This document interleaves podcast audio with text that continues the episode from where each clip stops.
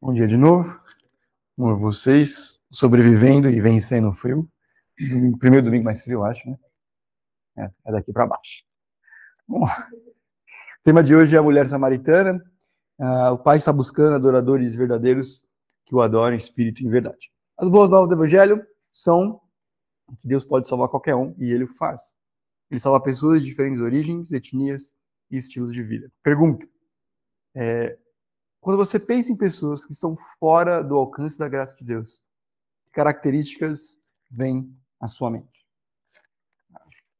Quando você pensa em pessoas que é difícil Deus salvar, ou que Ele não salvaria, ou que não podem ser salvas, ah, quais são algumas características que, que a gente olha e fala, vai ser difícil para essa pessoa crer? Eu sei que a gente lida bem com a ideia de que ninguém está tão longe que Deus não possa mover o coração, ninguém está numa posição que não possa ser salvo por Deus, né? Poder. Mas quais são algumas características de pessoas que são, vou usar a palavra dura aqui, já vai a direção, mas duras ou que a gente pensaria esse tipo de gente é mais difícil? Vamos lá. Olhando para a Bíblia primeiro. Hum.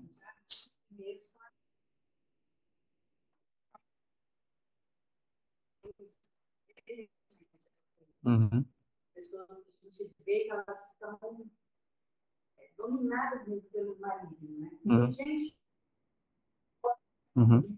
né, assim, com é, coração uma pessoa dessa vai atingir a salvação, mas tem pessoas que são tão, tão é, assim, como é que se diz? Falam tão mal, né? Tão hostil, né? Tão hostil. Sim. Deus? Sempre são essas pessoas. Mas sabendo, igual que eu Claro. falou, assim.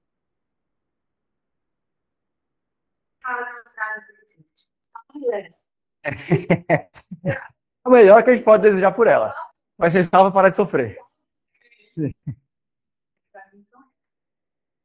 Ah, as quais são as pessoas que a gente fala, essa aqui é mais. Acho que uma outra tipo é aquela que já foi crente e está numa profunda desilusão ou está numa posição hostil, que não é de resistência porque lê ah, material que ataca, é da própria experiência. A própria experiência foi tão ruim, a perspectiva dela. E essas experiências foram mal, mal compreendidas em vários níveis. Não tem como ela voltar. A Bíblia, quais são alguns personagens que nunca teria uma conversa com Jesus. Paulo, que era perseguidor, pelo menos um cúmplice. Ele precisa ter uma experiência bem radical. Talvez seja tipo- o que esse tipo de pessoa, esses dois tipos de pessoa precisem. Né? Quem mais? Davi. Hum. Ok.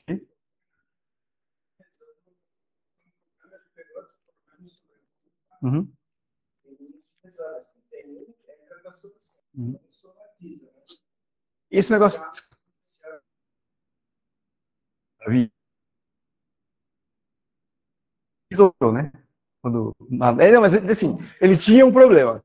Ele pegou uma solução que é ímpia, pecaminosa. Essa não é discussão aqui, mas assim, a gente consegue resolver coisas e ir embora com elas. E, e encontrar algum tipo de descanso no coração, né? Na verdade, Davi, olhando para trás, percebe que enquanto ele calava o coração, Salmo 32, os ossos dele sofriam. Mas, assim, sofriam o suficiente para ele também não arrepender. Até que Natan chega para ele e conta a historinha que ele não percebe, a dureza do coração dele. Ele diz: O que a gente faz com esse cara que pegou ovelhinha daquele que tinha muitas e pegou ovelhinha daquele que tinha poucas? Mata. É, o pecado ele vai endurecendo com o tempo, vai causar uma cegueira, inclusive cognitiva, né? Porque, assim, quando um profeta vai falar para você, começa a contar a historinha, né? Vai ter um cafezinho na sua casa. Não os do Antigo Testamento, pelo menos. Né? Sempre que eles. Ah, Elias é chamado corvo, né? Porque ele sempre traz más notícias. Entendeu? É, quem fala isso dele é o ímpio, né? O rei. A, a rainha do céu. Jesus, e Acabe, né? Acabe chama Elias de corvo, porque ele sempre traz mais notícias. Porque ele tá falando da parte de Deus para um cara ímpio. É lógico que ele vai trazer um cafezinho um bolo. Né? Muito bem. Direto para o texto bíblico hoje, João, capítulo 4, dos versos 1 a 15. Primeiro 1 a 6 aqui. Por favor, alguém lê aqui para mim e a gente vai comentando.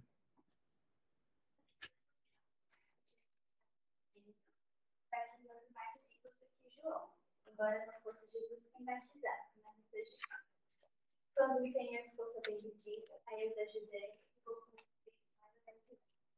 Era-lhe necessário passar por Samaria.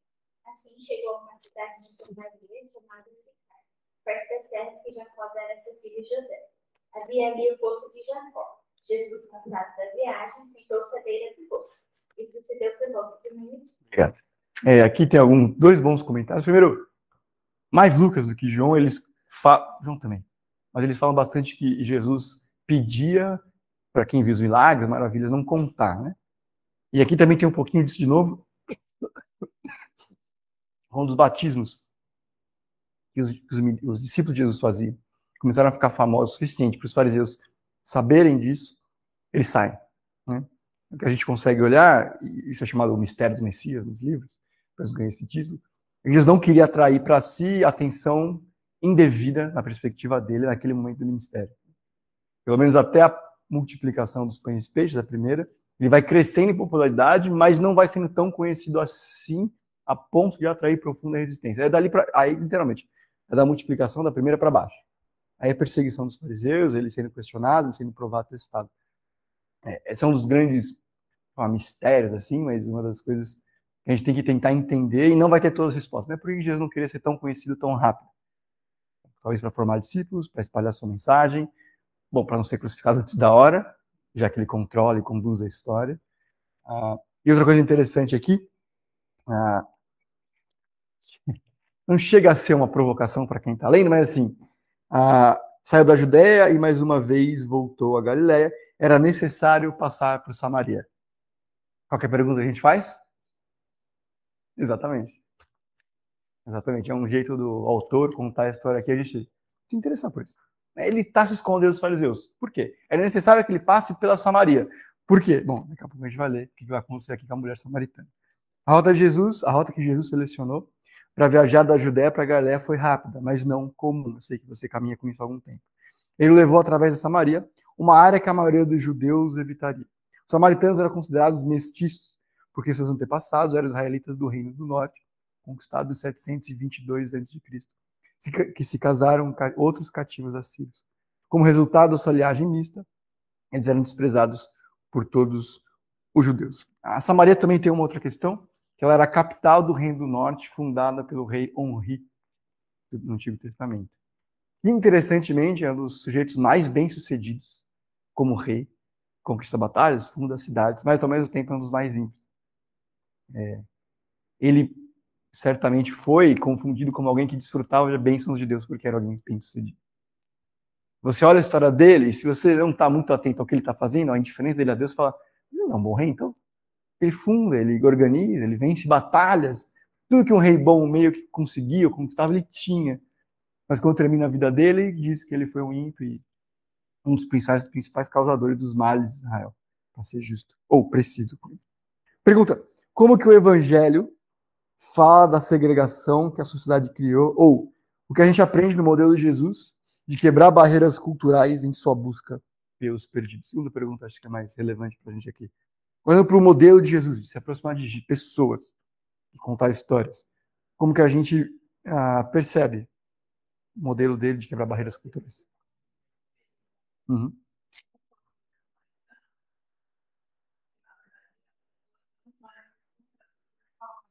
Uhum.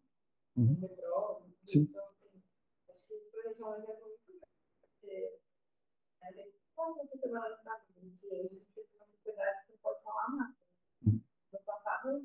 Tinha várias coisas que você falava, nossa, reflexão, sei lá, que eram horríveis, mas que a gente não tinha essa noção que era tão horrível. Uhum. Então, não pode falar. Eu sempre é, tem uma segregação muito grande, até dentro da igreja mesmo. Uhum. Né? E Deus, Jesus quebra muito barreiras, assim, como um exemplo mesmo. Uhum. Ele não pode ser alcançado, né? Mas ele vai lá e a gente acha mais improvável é na nossa loucura de ir de um extremo para o outro, a gente, o que chama a atenção de Jesus é que ele não tem barreira ou restrição de conversar com quem estava perdido. É, um jeito que parece dar uma ênfase exagerada no que Jesus fazia, é que ele só procurava excluídos.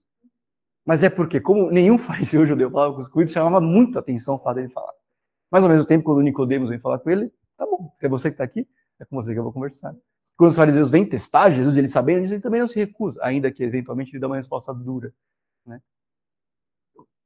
Sou, é engraçado, mas eu sou péssimo de lembrar o livro que eu estou lendo, apesar de eu lembrar do que eu estou lendo.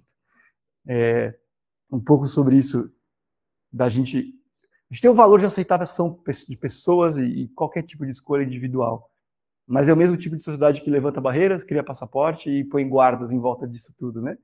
A gente diz que é uma pessoa que aceita qualquer tipo de pessoa, que você pode fazer a escolha que você quiser. Diz que você não faça no meu meio e altere meus minhas preferências, entendeu? E você não diga que eu não posso fazer ou que eu não posso dizer para você que você tem nada. A gente tem, a gente não consegue. Essa santa tensão que Jesus nos mostra de estar com o pecador e confrontar o pecado dele, mas sem excluir ninguém nesse processo, ainda que dê respostas muito duras. Né? A gente consegue ver aqui mais alguma coisa do modelo de Jesus de aproximação de pessoas, de vencer barreiras, sejam culturais, sociais, financeiras, se você quiser, de gênero. Um versículo interessante que tem um pouquinho mais para frente em Gálatas, que é muito mal compreendido, e Helena, tudo bem? Tem a apostila ali. Diz assim: Não há nem judeu, nem grego, nem escravo, nem livre, homem, nem mulher, pois todos são em Cristo Jesus. Não está na sua apostila. É um parênteses nosso aqui. Um jeito que não é o melhor de entender isso é que não existe nenhuma diferença entre ninguém. Tudo bem? Que, então não existe. Não, não existe grego e não existe livre, que é um jeito de dizer ah, escravo. Homem e mulher, todos são. Então, assim, não tem nenhuma diferença, todos somos iguais e Deus não cumpre ou não pede nada diferente de ninguém. Não é essa a intenção do texto. Ele está dizendo que diante de Deus, essas diferenças não fazem diferença. Porque aquele que ele ama, aqueles os quais ele ama e redime, são amados e redimidos. Tudo bem? É, não é a anulação das diferenças, é o fato de elas não fazerem diferença de Deus. E que a gente, vendo isso, não deveria tratar de pessoas de forma diferente. O grande a grande discussão do livro de Gálatas é a aceitação dos cristãos não judeus. Você sabe disso. Os judeus primeiros pressionaram Pedro, que cedeu que esses novos cristãos deveriam passar pelos ritos religiosos, tal como a, a nossa querida ritual judeu do menino lá no sexto, quinto dia. Oi? Circuncisão. Então, os judeus, os primeiros judeus cristãos, queriam que os primeiros cristãos não judeus fossem circuncidados. Não só isso, obedecessem e observassem a lei. Né? E a discussão em todo em Gálatas é essa. E eles pressionam Pedro a tal ponto que ele cede. E um dos primeiros versículos de Gálatas é Paulo brigando com Pedro, que abandonou isso. É, e está dizendo, não tem diferença. Né? Não é tornar o cristão judeu. Entendeu? É tornar o perdido cristão. Se ele é judeu ou grego, pagão na linguagem deles, não tão pagão, mas é, livre assim, não importa, não é essa questão para Deus. Então, é, essa parece também é, é que Paulo aprende de Jesus. Né? A questão não é o que você era. Algumas coisas têm que ser abandonadas porque não convém o evangelho. As outras tantas, você é grego ainda, tudo bem? Você ainda é italiano, vão para frente com isso.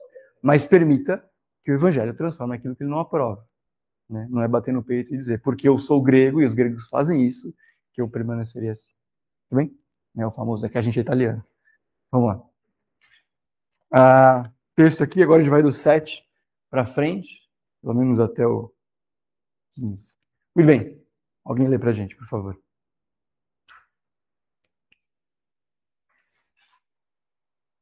Nisso.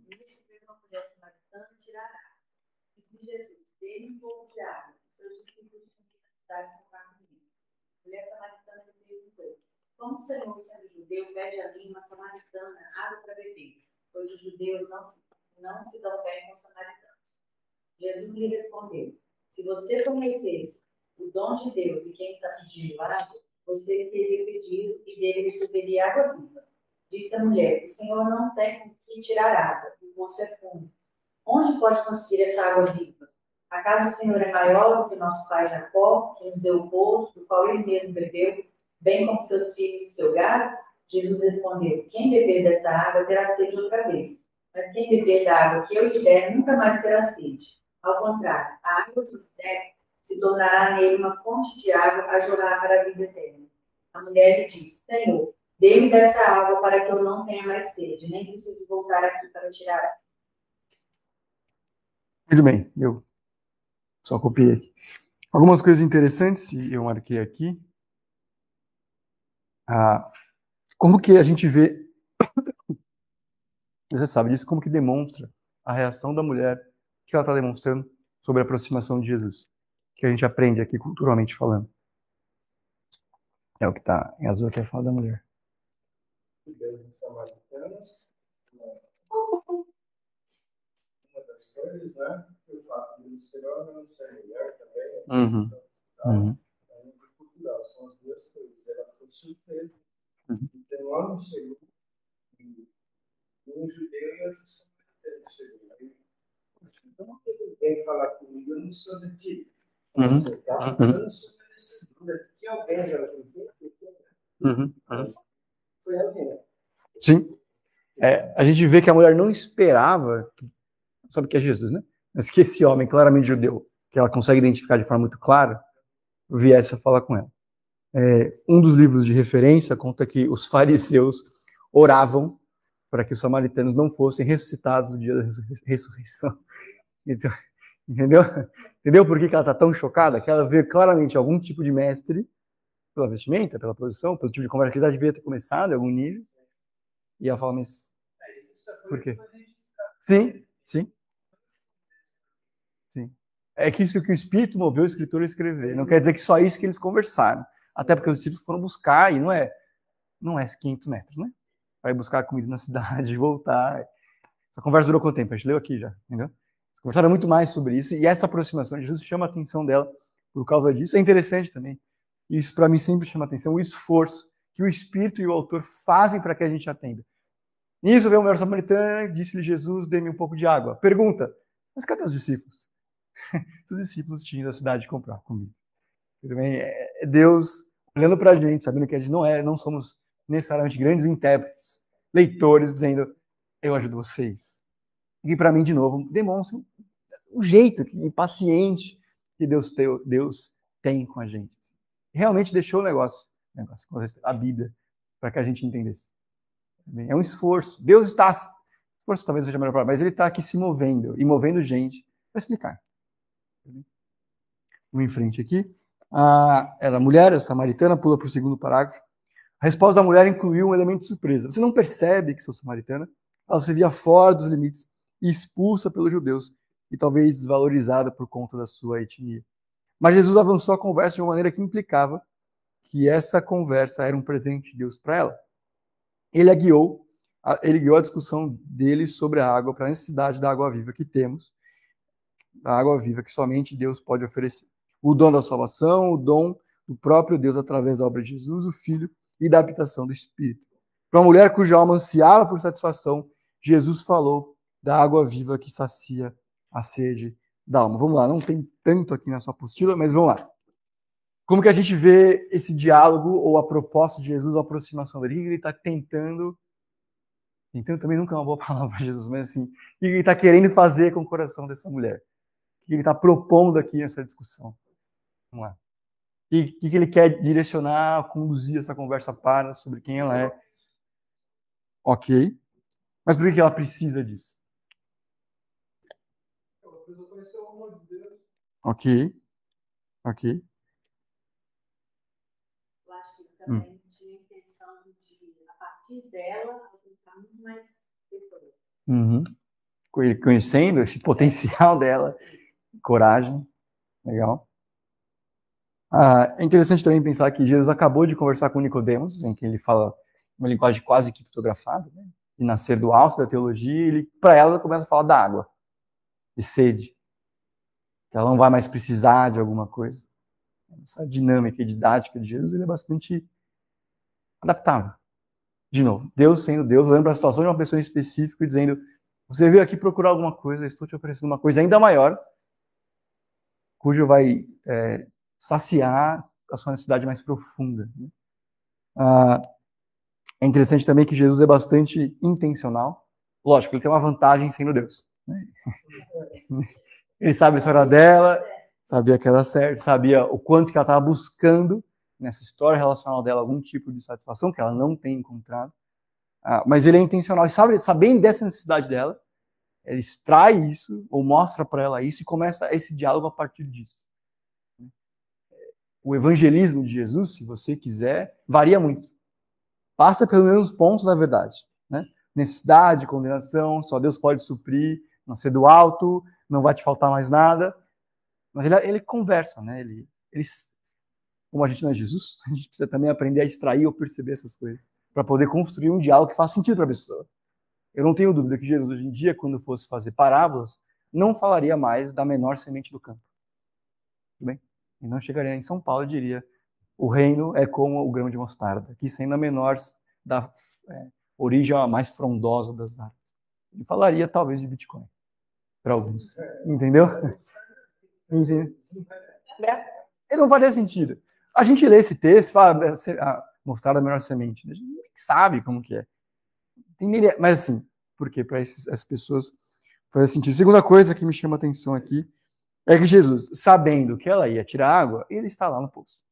Por que, que Jesus teve que passar por Samaria? A resposta está aqui. Vai encontrar uma pessoa. O que também, só um segundo, é bem interessante. Né? Ele batizando, batizando não, né? o texto diz, promovendo o batismo de várias pessoas por meio de seus discípulos, deixa essas pessoas, porque Deus cuida de cada uma das suas ovelhas, ninguém fica para trás, sai de lá, vai para uma cidade que ninguém iria para se encontrar com uma pessoa. Tudo bem? É a história da ovelhinha aqui. Entendeu?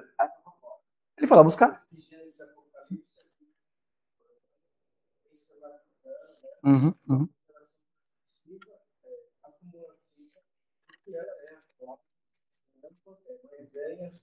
Uhum. E ele leva isso. Ele não é um Deus que está sentado e fala: quando vocês precisarem de mim, me chama. Né? O problema é nosso que nós não Então, ele fala sobre a nossa perspectiva que é fraca demais, né? carnal. Uhum. Então, ele vai por esses caminhos para que nós compreendamos, não porque ele ah, então eu vou fazer. Não, é porque você é assim que eu vou devagar. Eu venho devagar explicando por parábola para que vocês entendam. Ele já sabe tudo. Né? Ele é a essência de tudo. Né? E para que guarde a história, né? Porque assim, Jesus conta a história para que a gente lembre de princípios. Né? Por isso que a gente tem tanta dificuldade de decorar versículo, porque não tem sempre uma história atrelada a ele. Pedro. Não, é só uma curiosidade. Eu vi hum. uh, que Samaria identidade, mas todo mundo e abre uma outra cidade eu não tenho o mapa agora da mão, se a gente tiver uns 5 minutos eu procuro no Google. Mas sim, Judéia, essa, essa, esse terreno é um pouco mais para baixo. Samaria é no meio do caminho, e mais para cima tem mais ou menos ali as outras regiões para onde Jesus estava. Né? É, eles passavam, tinham vários caminhos. Tem a costa, que era muito perigosa, como qualquer cidade praia, você sabe. É, tem o meio, que é o caminho mais rápido. Eles pegavam outra estrada por fora e davam essa volta muito maior. Jesus, que precisava passar por Samaria, escolhe passar por ali. Tudo bem? Mesmo contra não sendo muito habitual para as pessoas. Por isso que ela é estranha. Talvez por isso que ela consiga, inclusive, identificar Jesus tão fácil. Né? Não era comum ter esse tipo de gente passando por ali. É um homem, pelo menos no poço, a essa hora também já deveria chamar a atenção dela. Mas eu a gente pega uma pinha, ou daqui a pouco, para a semana que vem. Prometo. Boa pergunta, devia ter trazido uma pinha. Próxima vez eu trago. É, quais são alguns exemplos de água terrena da qual as pessoas bebem para saciar a sua sede espiritual? Uhum.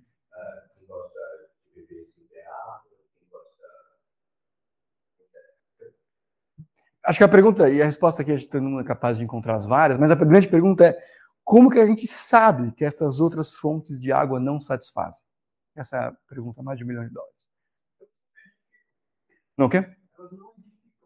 Tá, o que você chama de edificação, Leno? É, melhor os seus valores, as suas vivências, as suas uhum. elas sempre vão te levar a caminhos é, tortuosos. Uhum. Na verdade, você, tipo, um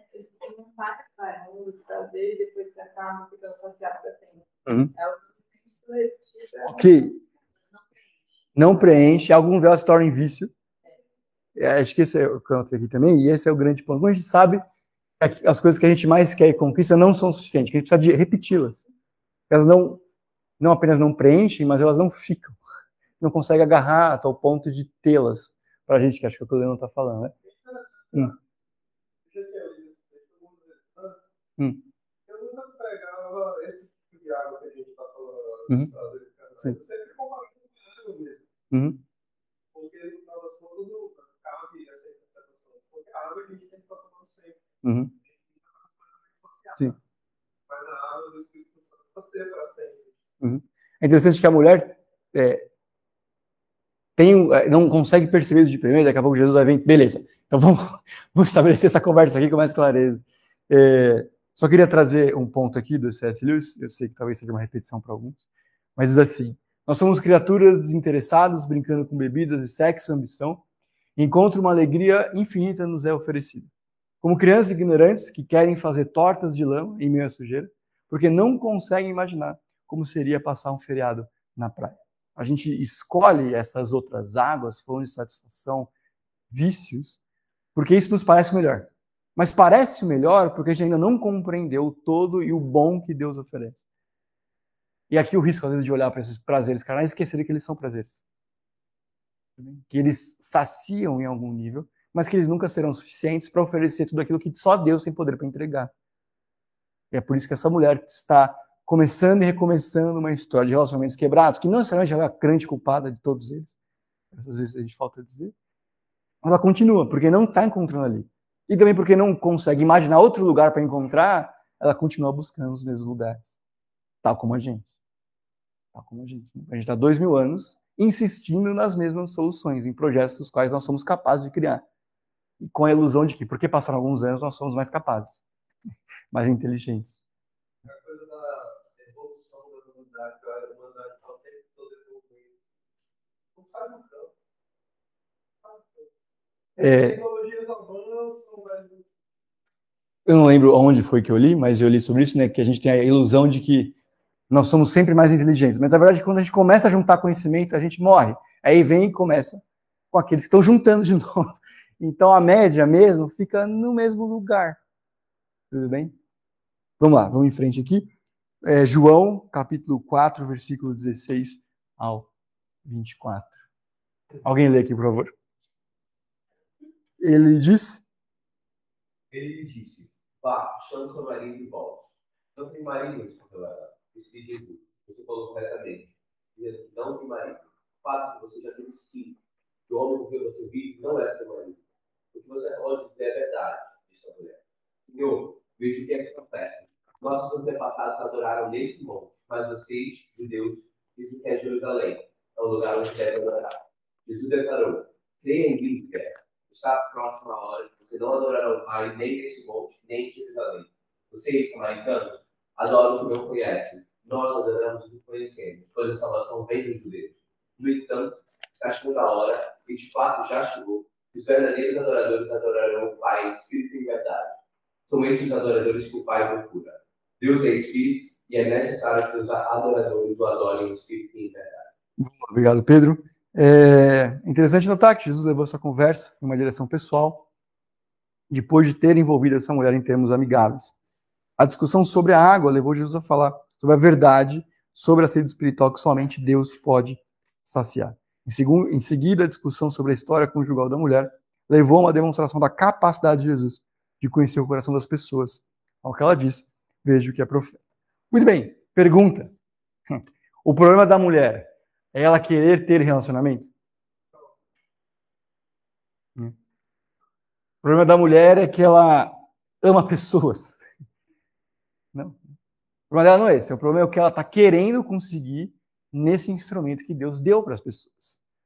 E talvez, por falta de maturidade também, não olhar para esse instrumento é como um processo que Deus tem para a santificação individual e pessoal. Né? O que ela está buscando ali, ela não vai encontrar, e o que ela está encontrando não é o que ela queria. Tá Outro ponto importante que às vezes passa, ela já deixou pelo menos quatro maridos para trás, mas isso não quer dizer que ela deixou esses quatro maridos para trás. Ela pode ter recebido a carta de divórcio de algum deles.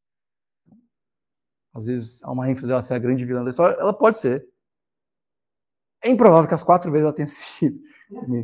É, o que não quer dizer nada, mas quer dizer que ela pode assim ter recebido desses outros maridos, que aparentemente não foram boas escolhas também, de ambas as partes, de tchau, isso aqui está a sua carta. Interessantemente, a carta também de divórcio estabelecida no Antigo Testamento é uma forma de proteção de Deus com as mulheres, tudo bem?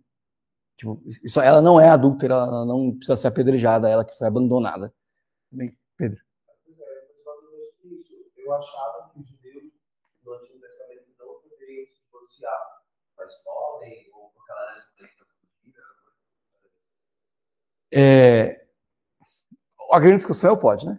Tanto para o Antigo quanto para o Novo. Né? E quando Jesus vai discutir o tema, ele diz que por causa da dureza de, seu, de vossos corações, Moisés estabeleceu algumas condições para, é, especialmente no Antigo Testamento. E essa é a grande discussão. Porque se, você, se qualquer pessoa cometesse adultério, a punição não era, do, não era divórcio, era apedrejamento.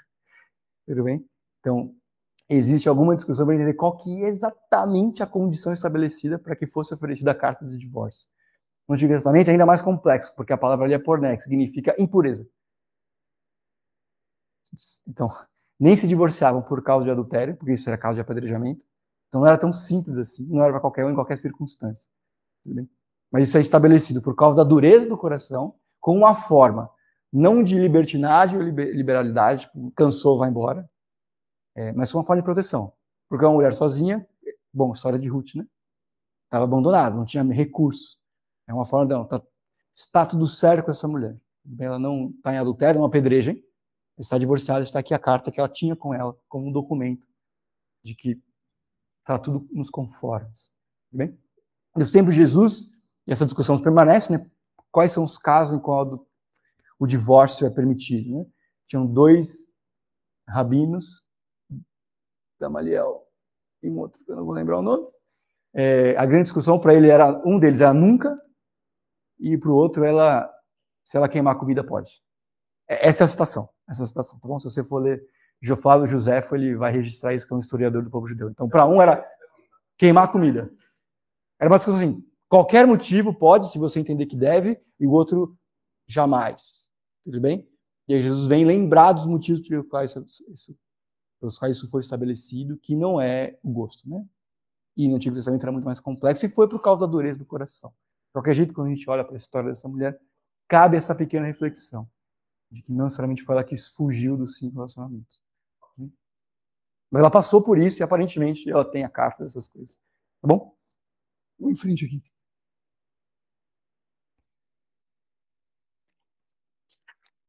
Ah, vira a página aí para 9.5. Diz assim: mesmo quando a mulher tentou redirecionar o assunto para longe da sua história conjugal e para o lugar do culto, Jesus manteve o foco no coração dela. Ele alegou que Deus é, estava buscando adoradores em espírito e em verdade. Não perca que o que ele estava sugerindo, não perca que ele estava sugerindo. Essa mulher era uma das pessoas que Deus estava procurando. Aqui tem um negócio interessante.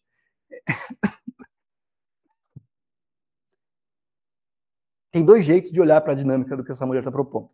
Jesus começa a falar do problema dela, né, da busca insaciável e da sede nunca que vai terminar, e ela começa, não, peraí, deixa eu fazer uma pergunta teológica, tá bom? E tem outro jeito de olhar para isso, que já que ela falou que ele é profeta, isso ficou na cabeça dela, e já que ele estava ali, e era uma discussão onde, que era o lugar certo de adoração, porque quando o reino foi dividido no Antigo Testamento, começou-se a adorar o pessoal do norte no Monte Gerizim, e o pessoal do sul permanece em Jerusalém. Tá bem? E essa é a grande discussão onde eles deveriam adorar. Propõe isso já que eles estavam falando sobre isso num contexto mais geral, não tem como garantir. Mas um ponto aqui importante é: é muito mais fácil falar sobre a teologia do que sobre o meu coração, de qualquer jeito. Tudo bem? É, é muito melhor para mim, confortável, eventualmente, investir o meu tempo tendo livros profundos de teologia, do C.S. Lewis, Bavin, que é que ninguém conhece, mas é um cara mágico na teologia, é, do que ler um livro sobre avareza. Porque é muito simples, muito básico, né? E Jesus, mesmo quando começa uma discussão sobre isso, ele volta dizendo que independe do lugar, o que a gente precisa olhar o coração. Em certo sentido, é muito mais fácil decorar uma citação de C.S. Lewis do que meditar sobre Filipenses 4.6, não andei ansioso por coisa alguma. E entender o que isso significa. É muito mais fácil. Não é o nosso caso aqui, não porque nós somos melhores, mas porque não é a nossa ênfase. decorar uma confissão de fé do que refletir sobre o que ela necessariamente significa, sobre os nossos corações e o quanto essa fé deveria mudar a forma como a gente age uns com os outros. É, quando a gente olha para um culto, uma pregação, uma mensagem, uma leitura disso, foi muito bom, foi muito profundo.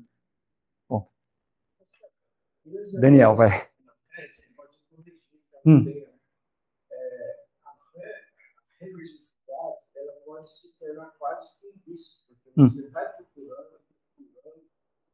não vai satisfazendo, não vai se satisfazendo, até que acontece o advento, que é o Hum. novo nascimento, nascer do alto. Aí vem aquela tentação dentro da gente que você fala, meu, resolvi as minhas questões existenciais. Uhum. Aconteceu, resolver as questões existenciais. Daqui para frente, tudo vai ser normal, sua gente, mas sabe aquele ponto que você não entender?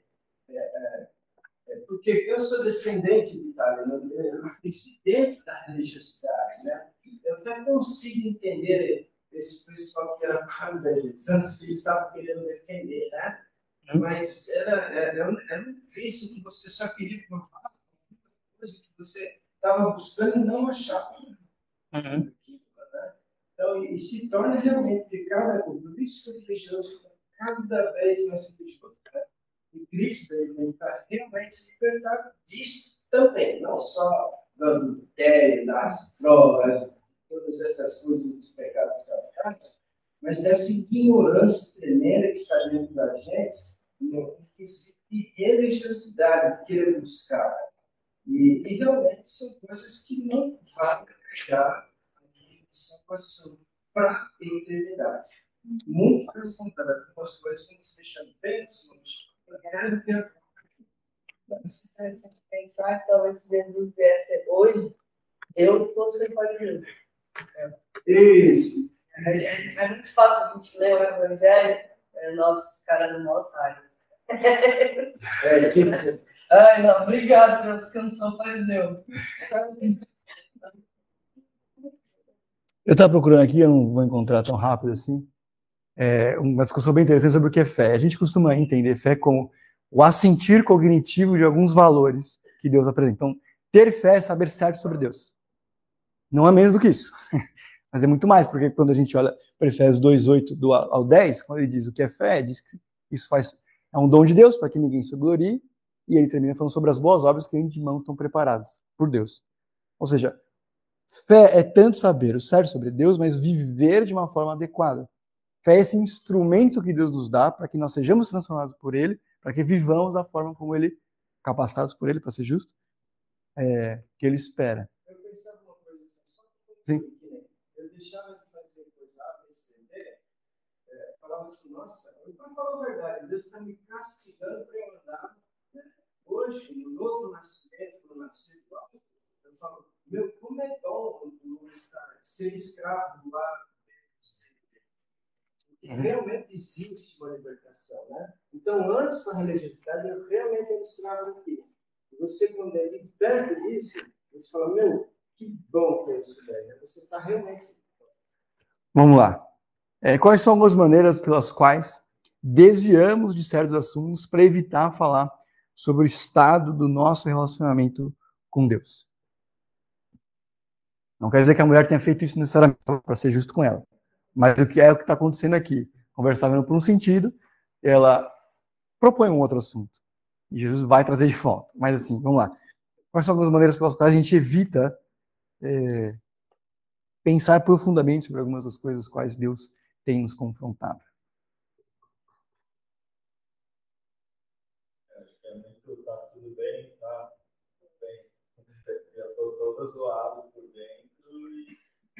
isso na vida, Uhum. e acho que na igreja, né? Uhum. Assim, nas nossas convivências, cara, a gente fala do trabalho, a gente fala de tudo, mas às vezes a gente não olha junto, a gente realmente não coloca o nosso irmão, cara, tô lutando por isso. por Uhum. E eu sei que seria muito ingênuo da minha parte achar que num primeiro encontro eu vou chegar lá e eu tenho toda a minha vida. Todo mundo espera que seja assim, né? Mas isso leva tempo. Uhum. Mas acho que a gente foge muito nesse. Uhum. Tudo bem, tá? Não vou falar para ninguém que tudo bem. Tá? Falo do trabalho, falo É, é, é, é. Fala do futebol. Sim. Das duas partes, né? Eu, quando pergunto, tá tudo bem. E check, porque eu estou me perguntando. E eu, quando aceito a resposta do outro, tudo bem. Entendeu? Porque, porque assim, perguntei. Beleza. E o outro fala que tá tudo bem, mas é assim, velho. Nós somos adultos suficientes para saber que tudo não está bem. Tudo bem? É tipo, talvez no dia de Natal, se você tá com as pessoas da família que você gosta muito, entendeu? Dependendo da família, tem aqueles três ou quatro que você suporta e é realmente bom estar com esse. E aí tá tudo bem.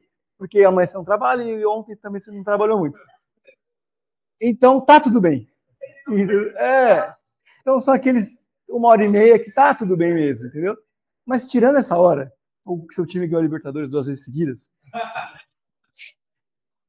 É, então, mas até nunca tá tudo bem. Esse é o ponto. Nunca está tudo bem. Quando a gente pergunta, tá tudo bem, pode até não ser com grande profundidade de desejo, mas quando a gente aceita o tudo bem do irmão, a gente realmente está dizendo assim, beleza, eu vou aceitar porque realmente eu não, não quero me envolver tanto assim, entendeu? mais ativamente, né? E como a gente se distrai com as coisas que a gente é, tem para fazer e que são legítimas, mas aí você, quando você tinha um momento para se aprofundar, você fala, puta, essa Paulo, né? Não consegui, Uhum. sabe?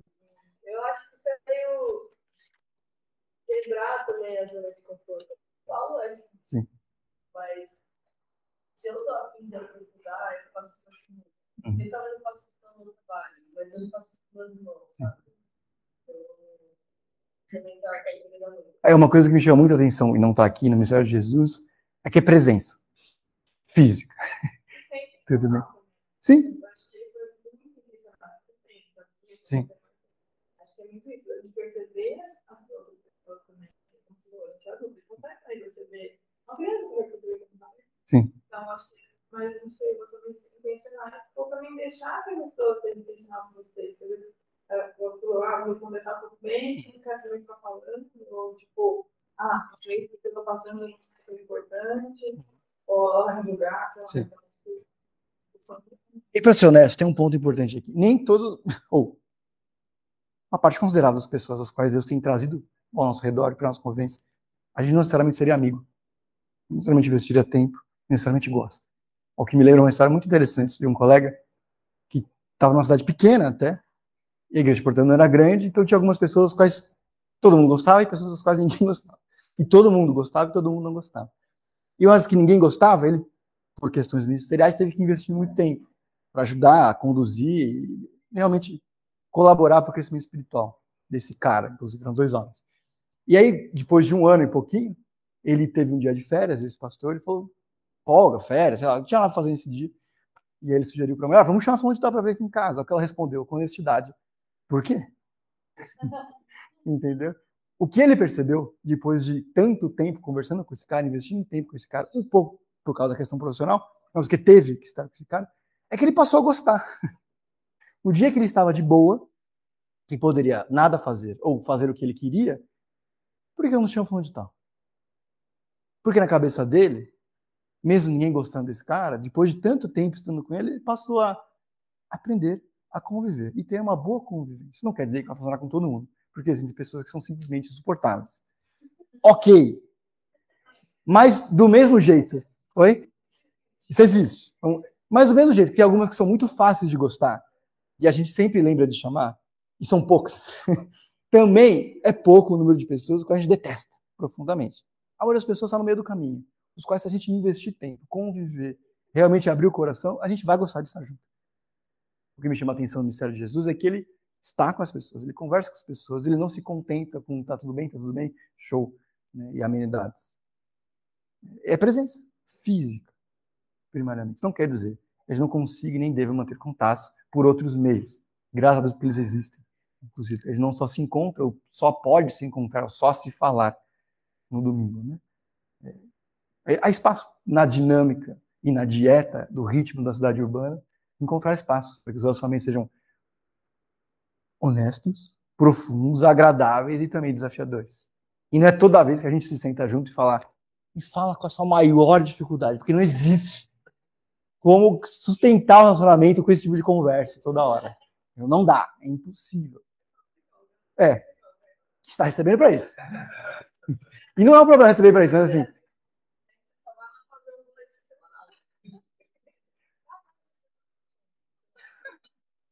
O, o ponto é, existe uma boa dinâmica para isso e vai envolver um pouco de tudo.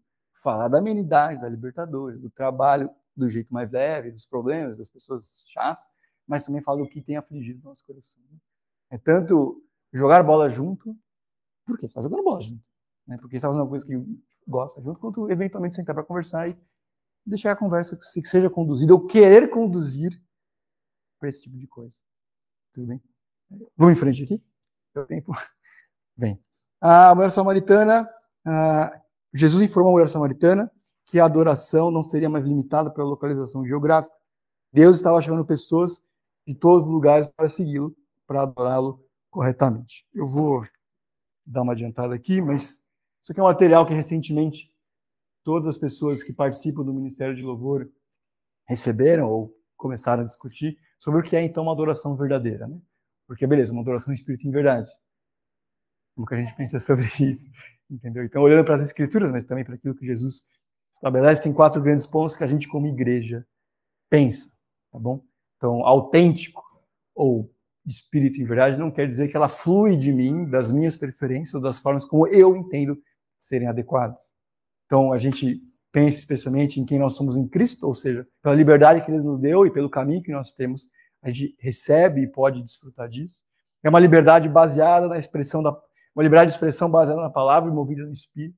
Então, não é toda a expressão de adoração que é adoração de fato, no contexto bíblico e de igreja. A adoração, ela existe, ela acontece para a glória de Deus e edificação dos irmãos bem? Porque se o culto é público, essa adoração também é pública. Portanto, ela não pode nem prejudicar e nem encaminhar outros irmãos em direções das quais não são bíblicas. Tá bom? Em último lugar, ela concordância com a ordem e decência no culto, que é um princípio bíblico. Quando a gente fala e é um valor que a gente tem como igreja, a autenticidade, a gente precisa explicar. Ela é autêntica porque ela é bíblica, não porque ela me parece legítima. Então, a resposta é toda adoração é legítima? Se é a Deus, não. É outro aspecto, aí você veja lá os princípios que esse outro aspecto, pessoa, agremiação tem. E quando a gente pensa em Deus, é Ele que estabelece os caminhos para a adoração, os valores para essa adoração e as formas são adequadas ou não. Bem, qual é a liberdade do Espírito? Uma pergunta que às vezes a gente tem aqui na igreja é muito boa. Qual a liberdade do Espírito Santo na igreja Batistaim? Bom, o que ele disse que faria. O que ele se propôs a fazer. O que ele ensina sobre ele, sobre capacidades. Tudo bem? Vamos adiantar aqui?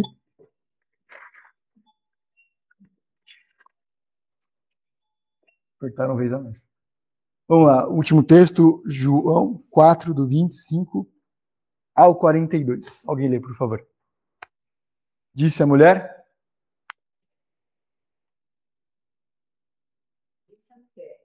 Eu sei que o Messias chamado Cristo está para vir. Quando ele vier, tudo para nós. Então Jesus declarou: Eu sou o Messias. Eu estou com você. Naquele momento, seus discípulos voltaram e ficaram surpresos ao encontrá-lo conversando com uma mulher.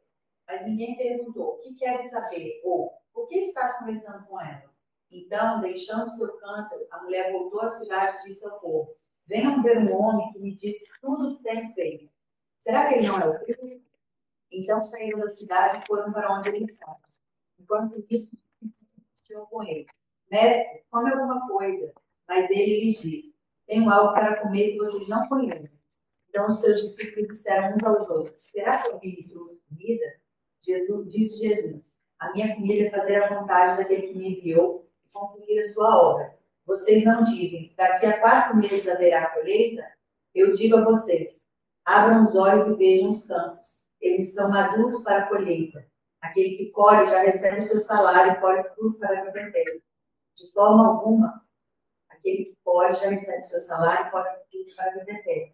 De forma que se alegram juntos e que semeiam e o que come, o que semeia e o que come. Assim é verdadeiro ditado. Um semeia e o que come. Eu os enviei para colherem se vocês não cultivarem. Outros realizaram um trabalho árduo, e vocês vieram concluir o trabalho deles. Um samaritano daquela cidade veio nele por causa do seguinte testemunho dado pela mulher. Ele me disse tudo que tenho feito. Assim, quando se aproximaram dele, os samaritanos insistiram que ficasse com ele, e ele ficou dois dias. E por causa da sua palavra, cumpriu com ele, e disseram à mulher: Agora cremos não somente por causa do que você disse, pois nós mesmos ouvimos e sabemos que este é realmente o Salvador do mundo.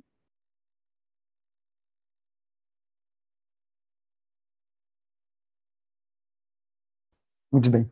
Ah, algumas coisas interessantes aqui, você viu que eu já fui marcando. A primeira coisa é que a mulher, assim que. Bom, primeiro Jesus fala de uma forma como ele fala normalmente, ensina uma história, um grande princípio, depois ele vai para o específico.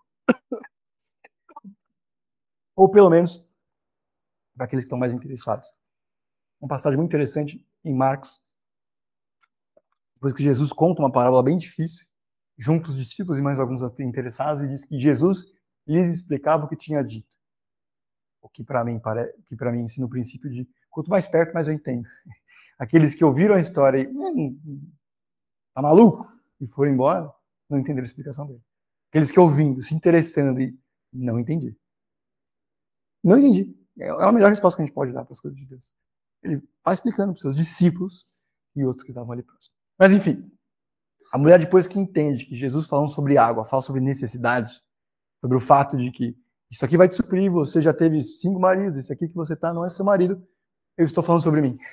Estou falando sobre a minha salvação. Aquilo que você está buscando nisso, você só pode encontrar em mim, que não é casamento. Você está procurando satisfação. E o instrumento ou o caminho que você tem buscado, trilhado para isso, não vai te oferecer. Você precisa de mim. E a partir de mim, você vai encontrar no casamento, no relacionamento, aquilo que você tem buscado. Tudo bem? Interessantemente, depois que ela entende isso, ela deixa o seu cântaro e vai embora. Fazer o quê? Fala para as pessoas. Eu encontrei aquilo que eu estava buscando. Tudo bem? Ah, mais algumas anotações aqui. Ah, os discípulos sempre não entendendo o que está acontecendo. Então, o que mostra como a Bíblia não está muito preocupada em contar a história de alguns heróis, né? gente que está brilhando. Oh, Eles têm dificuldade mesmo princípio, discípulos têm dificuldade de entender as coisas que Deus fala. E para copiar os tempos, e tudo bem. A questão é permanecer perto dele, entender essas coisas, ser transformado por elas. Porque os mesmos discípulos que não entendem o que está acontecendo em Mateus, Marcos, Lucas, são os mesmos que Atos conduzem ou participam de forma bastante efetiva da fundação e expansão da igreja. A história começa aqui, mas não termina aqui dos discípulos. Né? A maioria deles, historicamente contando, não biblicamente dizendo, morrem como mártires. Porque eles não entenderam que Jesus não está falando de comida, morrem porque eles entendem tudo que Jesus estava dizendo. Não foi indiferente para eles. A outra coisa interessante aqui é que não é um versículo sobre igreja, serviço, não é uma história sobre igreja, serviço, esse tipo de coisa, mas é um pouco. Porque apesar de tudo, ele está falando, alguns fazem coisas diferentes no reino de Deus. Uns plantam, outros colhem.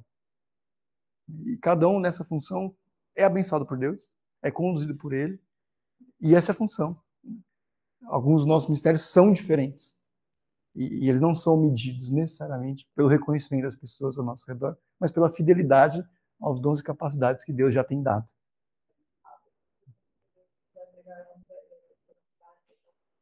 Uhum. Sim, sim, acho que é um pouquinho o que ele está dizendo aqui, né? No, às vezes a gente olha muito a salvação nossa e do outro como uma corda. Talvez seja mais como uma corrente. Então, são elos diferentes, participando de momentos da história diferente das pessoas, e você é aquele que está dando continuidade no processo de salvação dessa pessoa. E você não é aquele que está dificultando, aquele que está rompendo, que está dando mau exemplo, que está afastando. Você é aquele que está falando, isso aqui ainda faz sentido, isso aqui não é loucura, veja como é bom ser cristão. Próximo. E Deus está dizendo, servo bom e fiel. Agora eu vou chamar outro. Tudo bem? Ah, porque já deu tempo também, mas essa história termina falando bastante sobre missão, certo? É, houve um tempo, tal como essa mulher, que muito provavelmente nós estávamos mais afeitos a falar das coisas de Deus. Né? Provavelmente quando a gente foi recém-convertido. Como é bom, vem e veja. Vem e veja. E a gente provavelmente tem perdido isso, ou enfraquecido, ou esfriado nisso ao longo dos anos. Né? E a grande pergunta, e a gente não vai tentar responder ela hoje, é por quê? E, e como que a gente recupera isso? Esse fervor, esse deixar o cântaro e contar para os outros. Não quer dizer que a gente tem que pedir demissão amanhã. E... Mas há uma questão aqui. Né? Essa provavelmente foi muito da nossa experiência, mas não é mais. Tudo bem? Vamos nessa. Fala. Semana que vem a gente fala sobre isso. Tá bom? Para não prender ninguém aqui o tempo. Tá bom? Semana que vem a gente fala sobre isso. Ou resposta para semana que vem. Como que a gente recupera? Certo? Todo mundo traz alguma coisa semana que vem. Inclusive. Até. Valeu, Daniel. Tchau, tchau. Valeu.